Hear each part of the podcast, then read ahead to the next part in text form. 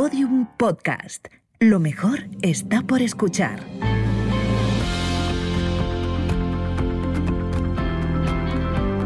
¿Te has preguntado alguna vez cómo crecer profesionalmente? ¿Cómo convertir una crisis en una oportunidad? ¿Cómo ser exitoso pero feliz? ¿Cómo desarrollar la creatividad? Conversaciones ESER. Conversaciones que inspiran.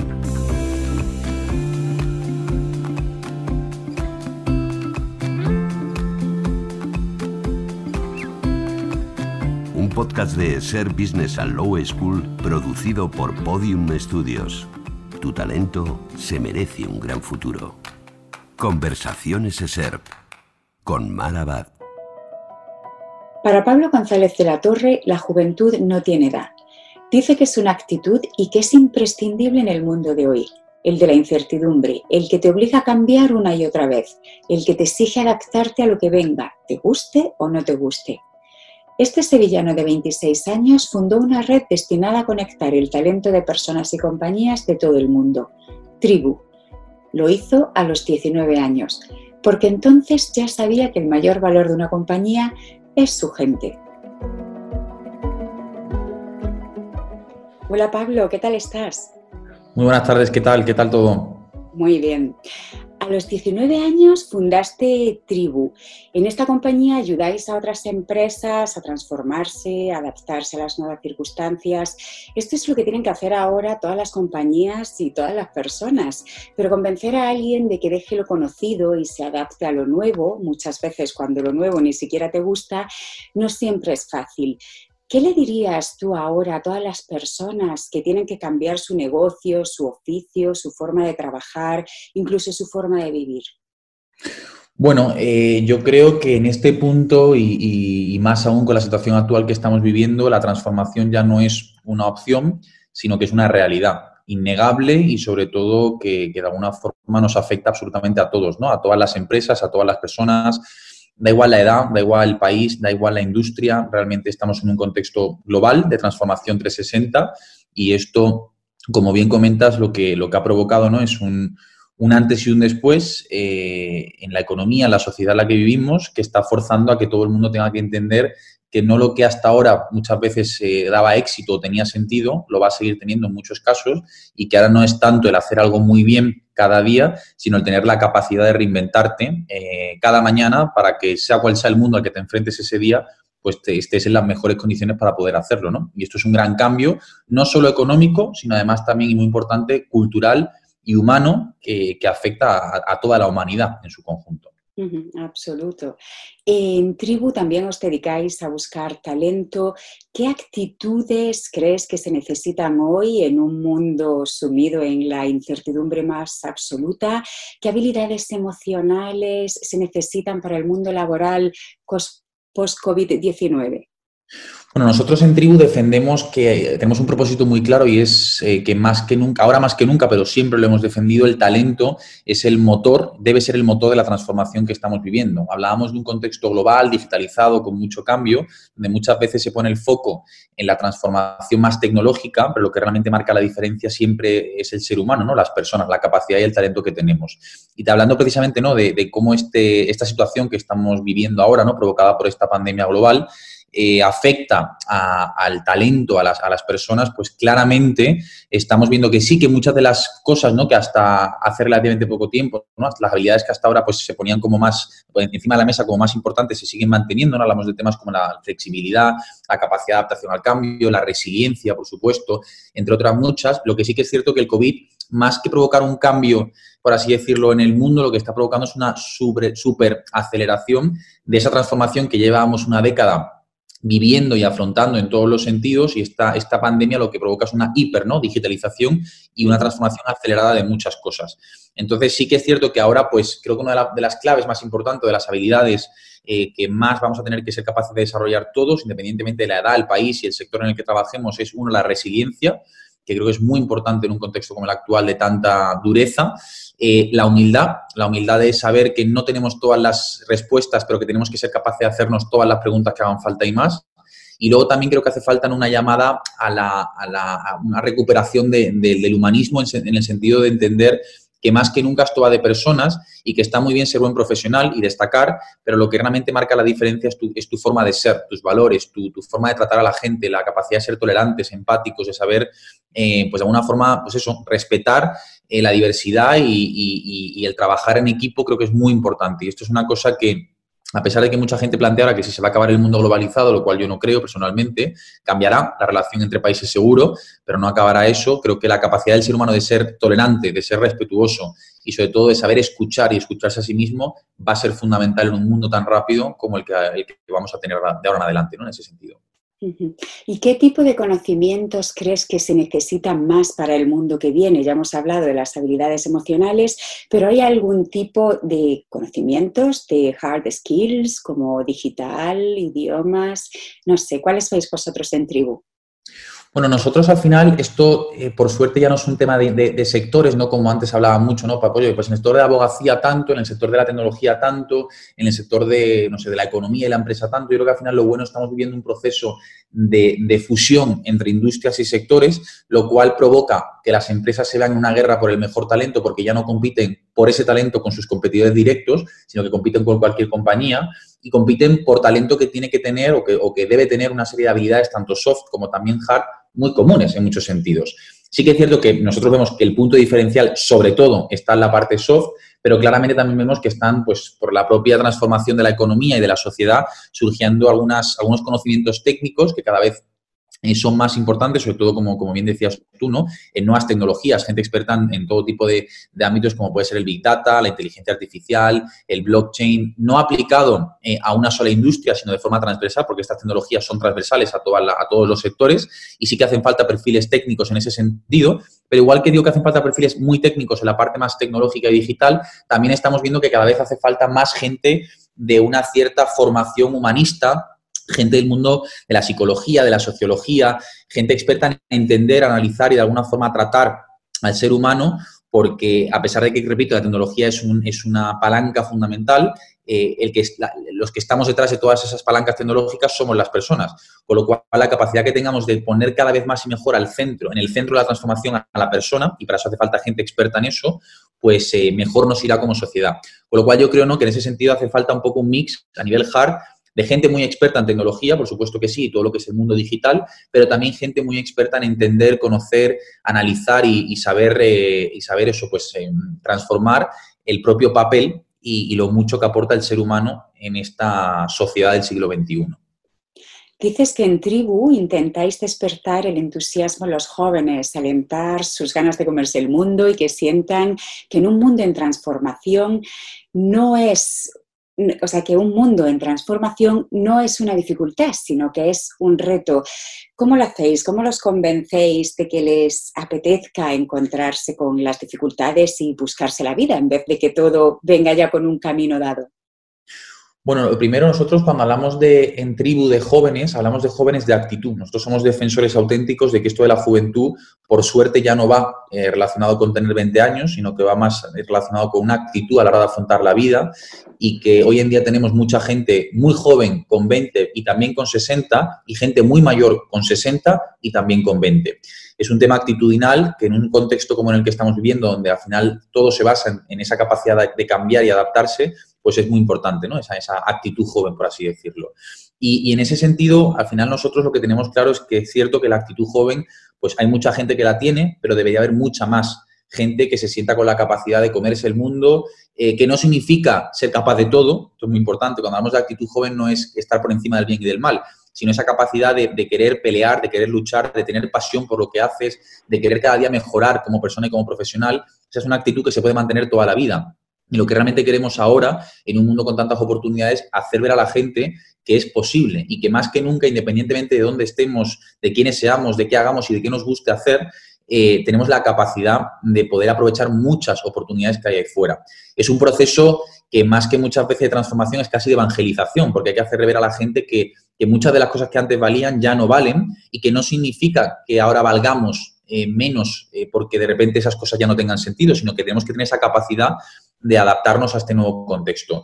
Y es un reto difícil, es un reto eh, apasionante, también hay que decir, porque la verdad que el poder contagiar entusiasmo, energía y actitud joven, como decía, a miles de personas cada año, que es lo que hacemos en Tribu, la verdad que es una, una aventura magnífica, pero desde luego que es complicado porque todavía, como bien comentábamos al principio, hay mucha resistencia al cambio, hay mucho miedo a lo desconocido y hay mucha gente que prefiere frenar todo esto que inevitablemente no se va a frenar, pero que prefieren intentarlo por miedo a perder pues, eh, pues gran parte de lo conseguido hasta ahora y gran parte de lo que son, ¿no? Cuando al final yo creo que lo, importante es, como ya decía Darwin, ¿no? Al final ser capaz un poco de, de, de adaptarnos, no tanto de ser el más fuerte, sino tener la capacidad de adaptarnos constantemente.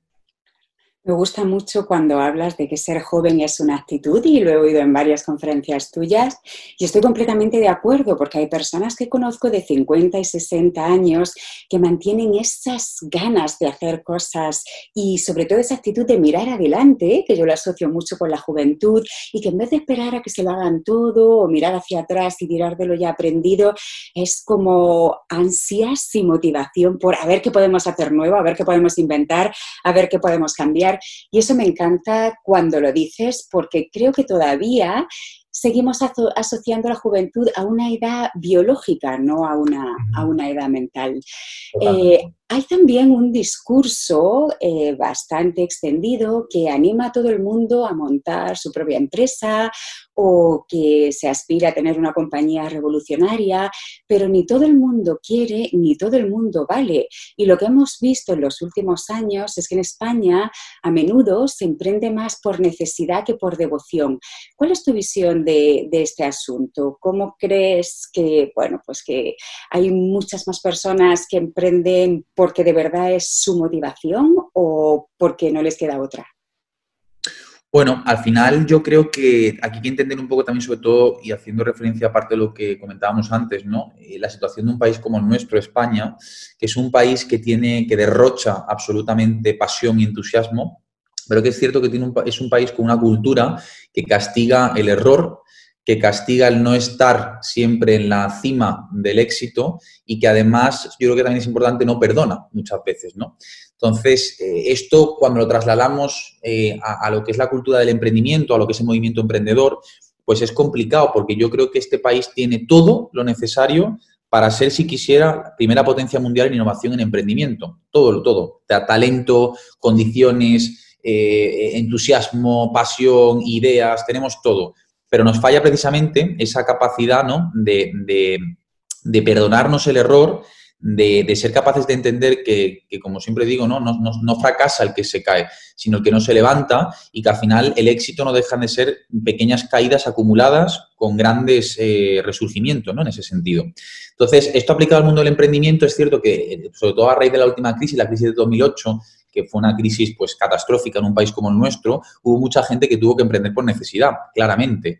Pero también es cierto que, que yo creo que a medida que han ido pasando los años, Así como yo creo que el tema de emprender también es una actitud y hay gente que emprende dentro de una, gran empresa, hay gente que emprende montando su propia startup o compañía, sí que creo que, al final eh, el emprendimiento va muy ligado a la pasión, porque yo creo que al final, eh, bueno, lo, he vivido así, ¿no? Mi propia experiencia, si no te apasiona lo que haces eh, y estás emprendiendo, es decir, montas tu propia compañía, eres, vamos, estás con muchas posibilidades de caerte y de darte por vencida la primera de cambio porque va a haber muchas dificultades, eso no te lo puede negar nadie, y el que tengas realmente un motor que vaya más allá de lo simplemente económico, profesional, que es lo que te emociona hacer en el día a día, creo que es clave. España es un país que creo que tiene buena base emprendedora, por lo que decían que somos un país que se emociona, que, vive las cosas, que se entusiasma eh, con, con, lo que hace en ese sentido, aunque luego nos autocritiquemos en exceso.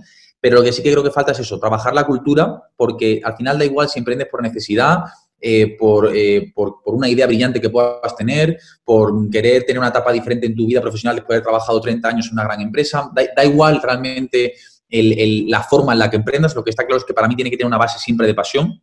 Eh, tenemos que asumir, y esto es muy importante, sobre todo porque hay mucho mensaje banal traído mucho ¿no? de americano y muy Silicon Valley, de que al final emprender es esto de todo muy maravilloso y todo muy éxito, y emprender es muy duro, muy duro es mucho sacrificio, mucha dedicación, mucho esfuerzo, es muy complicado, pero yo creo que si realmente te apasiona, como te decía, merece la pena. Al final, el que sea por necesidad o por cualquier... Eso, entre comillas, es lo de menos. Lo importante es que hagas lo que hagas, sea porque te apasione, ¿no?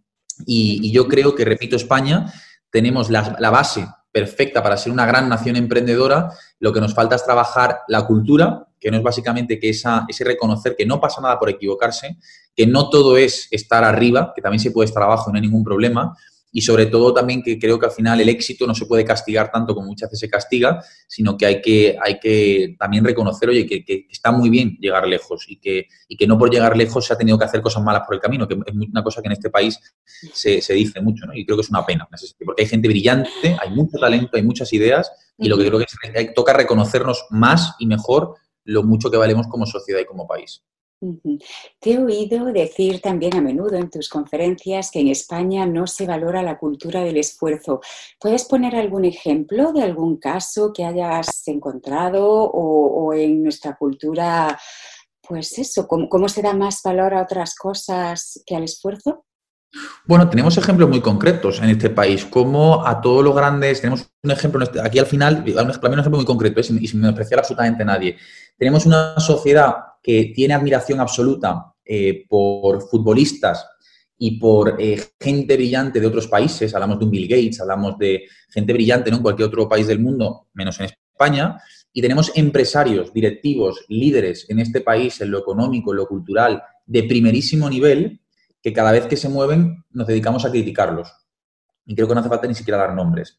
Y esto es, eh, es una pena porque yo creo que, por supuesto, que ni todos los trabajadores o toda la gente que trabaja es vaga o mala, ni todos los empresarios o directivos o líderes son mm, malos eh, y, son malos, son malas personas, ¿no? Y esto es una cosa que está como muy generalizada. Y yo creo que al final esto va de personas, no va de directivo, trabajador, nivel arriba, nivel abajo, lo de menos. Y creo que este país, eh, creo que eh, se mueve mucho más, desgraciadamente, a veces por la envidia que por el reconocimiento y, el agradecimiento, que creo que es fundamental. Y no significa que porque a la persona que tengas al lado le vaya bien, tú estás peor. No, no, le puede ir bien al de al lado y a ti también. Y eso no significa nada. Y muchas veces aquí nos movemos más por la envidia y por, el, y por la crítica fácil, que muchas veces es un deporte nacional que, acaba y mina el futuro de esta sociedad, y no nos centramos tanto en reconocer lo que otras personas son capaces de hacer, valorar lo mucho que esas personas están pudiendo a lo mejor siendo capaces de poder contribuir a la sociedad, ver también qué puede hacer uno. Si, si realmente yo quiero ser ese o esa, ¿qué puedo hacer para realmente convertirse en alguien como esa gente que admiro? Pero criticar por querer rebajar a la gente que admiras y estar tú más cerca de ellos no sirve de nada. Y eso es una cosa que muchas veces se hace. Con lo cual, yo creo que hay que preguntarse más qué puedo hacer yo para ser como él o ella, la persona que admire, y no tanto cómo puedo criticarle para parecer que es menos y no sentirme yo tan lejos de ella o él, ¿no? que esto muchas veces es lo que hacemos. Y, casos hay a punta pala, o sea, este es un país que desgraciadamente cuando o sea, además se compara siempre con Estados Unidos, ¿no? que a mí me gusta hacer comparaciones porque creo que el país es un mundo, pero en Estados Unidos se te pregunta muchas veces en proceso de selección cuántas veces has fracasado, eh, o en el mundo emprendedor cuántos startups has tenido que quebrar, porque eso es síntoma de aprendizaje en muchos casos, y en este país de, a la gente le da pánico tener que reconocer que se ha equivocado o tener que reconocer que ha tenido que cerrar una empresa o que algo no le ha ido bien o que no lo ha hecho del todo como tenía que hacerlo. ¿Por qué tenemos ese miedo al error? A, reconocer que no hemos llegado hasta donde queríamos llegar. No pasa nada. La vida es eso. La vida son un montón de caídas con un montón de levantadas y lo que hay que tener siempre es la energía para seguir esforzándonos. Y creo que el, el día, y esto lo decía Otto von Bismarck, alemán, España no es la primera potencia mundial porque los españoles no quieren. Y yo estoy convencido de que si dejáramos, uno, de machacarnos tanto y dos, empezáramos a reconocernos lo muy bueno que tenemos y, por supuesto, lo que tenemos que, mejorar como país, como, país, como sociedad, como equipo, incluso, seríamos eh, invencibles porque tenemos muy buena materia prima en todos los sentidos. Hay algo que dices a menudo que me gusta muchísimo. Tú no enfrentas a las generaciones o no tienes esa visión simplista de los jóvenes son los que traen la fuerza y las ideas nuevas y los más mayores son los que aportan el palo a la rueda en las compañías, sino que dices que es necesario la relación entre las distintas generaciones, las personas de distintas edades, para que el talento sea más completo y funcione igual dentro de una empresa que una sociedad. Eh, ¿Cómo crees que, está llevándose eso a cabo dentro de las empresas y la compañía? Las compañías, si se potencia la relación entre las distintas generaciones o muchas veces en la búsqueda de equipos hay una intención de mezclar eh, a personas más jóvenes o personas más mayores para que, bueno, juntos de esa mezcla salga algo potente. Tenemos un ejemplo que ya es antiguo, pero que se ha convertido en un mito, que es La bola de cristal. Ese programa de los años 80, que era un hit y se ha quedado como, como algo digno de estudio, cuando hablas con las personas que lo hicieron, ellos te dicen que gran parte de su éxito fue juntar a los jóvenes de entonces con la productora, que era una mujer ya muy mayor, de hecho madre e hijo trabajaban juntos, y que de, esa mezcla de lo que aportan unos, aportan otros, y eh, esta manera de, de, cruzar distintas culturas y distintas maneras de ver la vida, surgen cosas completamente distintas a lo que surgiría si te quedas simplemente en una franja de edad o en un tipo de subcultura o en un tipo de ideología? Bueno, yo creo que aquí hay un, hay un punto importante, y esto no solo pasa en la, en la, empresa, pasa en la sociedad en general, y es que hay un exceso de miedo y una falta enorme de humildad. Falta enorme de humildad porque a la gente le da pánico reconocer que no sabe algo, le da pánico eh, a la gente que a lo mejor tiene más experiencia reconocer que a lo mejor lo que él o ella piensa o opina quizás ya no es tan correcto o aplica tanto en el contexto en el que estamos y de repente siente que pierde su posición. Hay mucho miedo también, por ejemplo, en el, como decía, perdón, humildad en la gente joven, y esto siempre hago una autocrítica eh, muy grande, pensamos y venimos pensando que sabemos de todo, que estamos de vuelta en la vida con 25 años y no es así. Nos queda mucho por delante, esto es una carrera de fondo y no podemos llegar a los sitios dando por hecho que por ser millennials o generación Z y por estar conectados al mundo sabemos más que nadie. Nos hace falta también a nosotros una cura muy grande de humildad eh, constantemente, a nosotros y a todos, en general a la sociedad, porque esto ya no va, como decía antes, de, tener las mejores respuestas, sino de estar dispuesto a hacerte las mejores preguntas y entre todos ser capaz de responderlas. Y luego también hay una, una existencia muy grande de miedo, miedo a lo desconocido, miedo al qué dirán, miedo al equivocarse, como decíamos antes, ¿no? Y esto, al trasladarlo al mundo de la empresa, donde al final hay pues, unos objetivos, unas presiones, un día a día, una, colaboración forzada, eh, a trabajar juntos, etcétera, pues saca a relucir muchas veces esta falta de humildad y este exceso de miedo. ¿no? Entonces, yo creo que esto es un gran eh, tema que tenemos que ser capaces de poder afrontar, pero que al final no es ni siquiera un tema económico, es un tema cultural, es un tema de mindset, de actitud, de cómo realmente, oye, eh, ni, por tener 20 ni por tener 50 soy mejor o peor, sino que al final eh, la transformación que estamos viendo es una transformación de todos con todos y para todos. Entonces, solo si trabajamos juntos saldremos adelante, ¿no? Y se lo, decía a mi equipo esta mañana, yo tengo una cosa muy clara este año, y es que el único KPI, el único objetivo que tengo de este año 2020 con la situación actual es que si salimos bien no es salir simplemente, sino salir todos juntos. Y, aquí no, no, entendemos de unos u otros, sino de todos con todos. Y esto creo que también hay que trasladarlo al mundo de la empresa. Hoy me preguntaban en una sesión, me decían, eh, Pablo, eh, ¿por qué crees que no, que, al final hay muchos países que están llevando bien con éxito eh, el tema de, la crisis del coronavirus eh, son mujeres. Tiene que haber una aplicación en la que las mujeres tengan capacidad, más capacidad que los hombres para hacer frente a esto. Digo, creo y espero que de esta crisis salgamos dejando a un lado eh, la división por género, por ideología, por muchas cosas que ya no tienen ningún sentido en un mundo tan diverso como el que tenemos hoy en día y simplemente reconozcamos que el que a lo mejor haya países donde al final se esté llevando mejor las cosas y que casualmente hay mujeres, no es porque sean mujeres, sino porque esas mujeres tienen un talento enorme y una capacidad enorme para poder llevarlo a cabo. Con lo cual esto ya no va de jóvenes, eh, mayores, mujeres u hombres, eh, más listos, menos listos, esto va de talento, esto va de actitud y sobre todo yo creo que lo más importante, de fondo, de esa forma de ser y de comportarte con la gente, que creo que es lo que realmente te hace trascender como profesional, pero sobre todo como persona, en ese sentido. Lamentas que haya calado el mensaje de que la generación millennial, la tuya, es la generación sin futuro. Es una generación que le ha tocado vivir momentos muy difíciles, las dos crisis en su juventud, la crisis de 2008 y la crisis de la pandemia de 2020.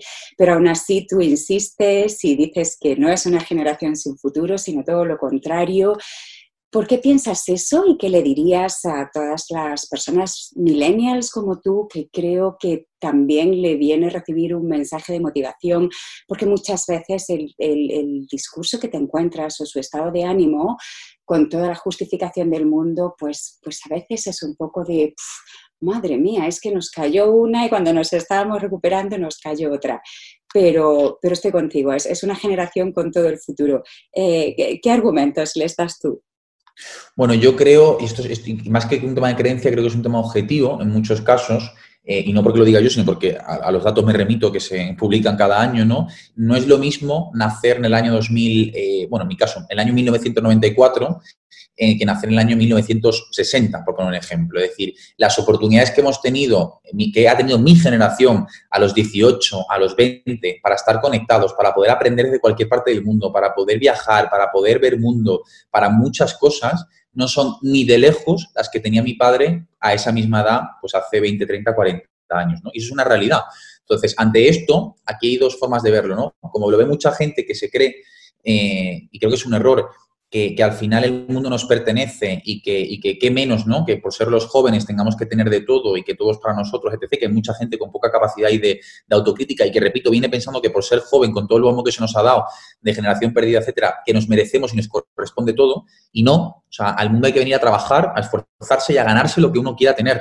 No hay nada que te venga dado ni hecho. Eso es muy importante, porque esa cultura del me pertenece o del dame que ya veré yo si te devuelvo, no lleva más que al egoísmo y al realmente tener una vida sin ningún tipo de propósito y en la que sientes que te dedicas más a perder energía y a gastar energía en pedir y a esperar que te den y en no ver y plantearte qué puedes hacer tú para realmente ser feliz y contribuir en ese sentido.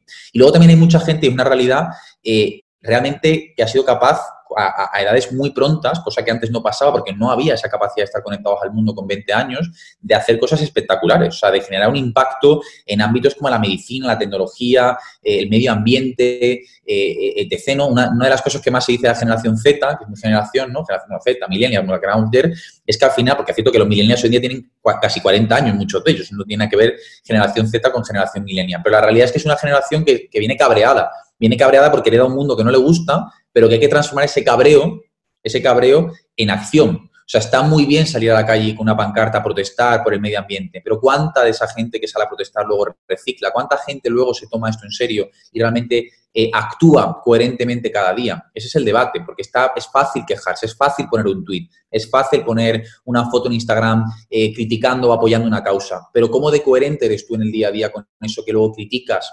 públicamente y de forma muy fácil y, e inmediata, cómo de coherente eres luego con el día a día de lo que haces y lo que tienes, ¿no? Cambiarse la foto de WhatsApp eh, como símbolo de, protesta está muy bien, pero realmente esto cambia el mundo. O sea, tenemos que hacer una reflexión también de, de cómo queremos que sea el mundo y en base a eso ver qué queremos hacer y no esperar a que otros u otras o, las circunstancias cambien, sino a que nosotros seamos los primeros que demos el paso. Y esto creo que en mi generación muchas veces, porque es la realidad, aunque por supuesto que nos ha tocado vivir la crisis del 2008 y esta que estamos viviendo ahora, es cierto que no tiene nada que ver la España de hoy con la España de hace 40 años. Entonces, cuando nos quejamos, yo siempre pienso, ¿tengo yo realmente derecho a quejarme, aun con todo lo mucho mejorable comparado con la España o lo que había hace 30, 40, 50 o 100 años? No, y sí, quizás, pero sobre todo no, porque creo que al final, eh, siempre lo digo, ¿no? Preocuparse o vivir preocupado, que hay mucha gente que lo hace, no lleva absolutamente nada. Preocuparse significa, es, preocuparse es lo que haces antes de ocuparte de algo. Si no te vas a preocupar, no te ocupas, no, no, estés, eh, si no te vas a ocupar, perdón, no te preocupes, porque no sirve absolutamente nada más que para gastar energía. Y quejarse eh, no lleva nada. Y lo que hay que hacer realmente es pensar, si yo quiero cambiar algo, ¿qué puedo hacer? Hay una frase que dice un amigo mío que me encanta, que dice, el mundo se cambia cambiando tu mundo. Con lo cual no queramos esas grandes cosas, sino, oye, poco a poco, día a día, es como se cambia la vida y cómo se cambia el mundo, ¿qué puedo hacer? Porque quejarme y lamentarme no lleva a nada. Preocuparme tampoco. Ocuparme y ver qué puedo hacer sí que cambia las cosas. Claro. Pues quiero terminar con otra frase que te he oído a menudo y que es muy inspiradora cuando dices, no fracasa el que se cae, sino el que no se levanta. Y muchísimas gracias por la conversación, Pablo. Ha sido un placer. Igualmente, muchísimas gracias a ti. Un placer enorme. Conversaciones ser Conversaciones que inspiran. Escucha todos los episodios en eser.com y en podiumpodcast.com. Un podcast de Ser Business and Low School producido por Podium Studios. Tu talento se merece un gran futuro.